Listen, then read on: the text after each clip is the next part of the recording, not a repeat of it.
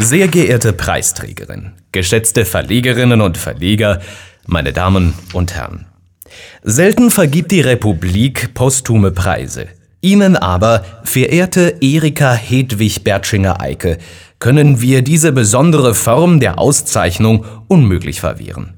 Nicht einmal so sehr deshalb, weil wir zweifelsfrei davon überzeugt wären, dass sie nach ihrem Ableben, wie die Mutter Gottes, die leibliche Aufnahme in den Himmel erfahren haben und dass folglich subspecie eternitatis die Unterscheidung zwischen prä- und postmortalen Ehrungen in diesem Fall ohnehin nicht erheblich ist.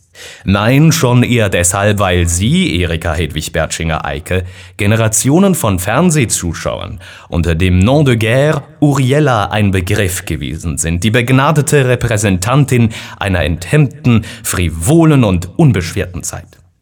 Ihnen gebührt der Preis der Republik, denn Sie waren die größte, die unvergängliche Ikone des Schweizer Trash-TVs. Wir zögern nicht zu sagen, Sie waren seine Apotheose. Keine öffentliche Figur war schriller, absurder, alberner als ihre Nummer des Gottesmediums. Niemand war dreister und unerschütterlicher als ihre Kunstfigur mit Baby Jane Styling. Die große Szene, als sie die scherzhaften Beleidigungen von Freddy Hinz alias Victor Jacobo mit souveräner Selbstironie an sich abprallen ließen? Die viel gezeigten Badewannen-Performances, bei denen sie mit einem Löffel im Wasser rührten, um dadurch Leitungswasser in wundertätiges Atriumwasser zu verwandeln? Ein Volltrance-Act, bei dem sie mit der Stimme der Mutter Gottes zu sprechen pflegten, so wie Trudi Gerster jeweils beim Vortragen des Rotkäppchens die Großmutter las? Es war ESO-Porno vom Feinsten, die infantilst mögliche Mischung aus Elementen der katholischen Glaubenslehre und grünen Männchen. Sie waren, verehrte Uriella, der John Waters der religiösen Spinnerinnen. Sie standen für Hoffnung und Apokalypse, für hitzige Erregung und wohliges Fremdschämen. Und auch wenn das alles eine gar nicht lustige Seite hatte, auch wenn ihr Orden Fiat Lux zweifelsohne eine Sekte ist, unterhaltend war es allemal. Das Durchdringen spiritueller Mysterien ist nicht unbedingt seine augenfälligste Kernkompetenz, aber keiner hat das Geheimnis von Uriella konziser auf den Begriff gebracht als Roger Schawinski. Die muss ich einfach ins Fernsehen bringen, sagte er in seiner Analyse von Uriellas Berufung. Die musste einfach ins Fernsehen. Ein Gottesurteil. Heute leben wir in der schlimmen Zeit des verlogenen Fakes. Und die Erinnerung an die hohe Zeit des ehrlichen Trashs wärmt uns das Herz, lässt uns nostalgisch werden. Wir hatten Uriella. Geblieben ist Mike Shiva.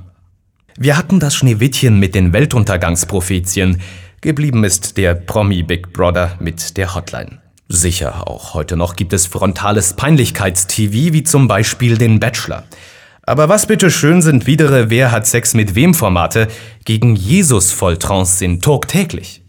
Ja, die 90er Jahre waren eine gesegnete Zeit als man dachte, Globalisierung sei eine einzige große Party, als man glaubte, der demokratische Rechtsstaat sei ein Selbstläufer, als die neue Kultur des Privatfernsehens euphorisch und voller Tatendrang immer wildere Territorien der Vulgarität erschloss. Als man mit den Medien noch richtig fett Kohle machte und ganz besonders mit Hardcore-Scheiß. Eine etwas reduktive Version der Schweizer Historie der 90er lässt sich auf zwei Erfolgsgeschichten bringen, Uriella wurde zum Medienphänomen und baute ihren Fiat Lux Orden aus. Blocher wurde zum Medienphänomen und baute seine Zürcher SVP aus, zur wichtigsten politischen Kraft. An den beiden Entwicklungen hatte das neue Schweizer Privatfernsehen einen entscheidenden Anteil. Und das öffentlich-rechtliche ließ sich nicht lange bitten. Natürlich, wir hören Sie einwenden, verehrtes Publikum, dem Trash-TV geht es besser denn je, es kontrolliert sogar das Weiße Haus. Und wir hören ihren berechtigten Protest, dass auch näher, ja so nahe bei uns zum Beispiel Roger Köppel aus Blocherismus und Volltrance durchaus Uriella-würdige Synthesen schafft. Wir wollen nicht bestreiten, dass auch unsere Epoche mit Stolz auf ihre Trash-Ingenien blicken darf. Aber wir fragen zurück, wo unter den neuen Propheten des Hasses bleibt heute denn Unschuld und Freude? Wo nur bleibt die Leichtigkeit? Und so erheben wir den Kelch mit Atrumwasser auf das Wohl der verblichenen Diva.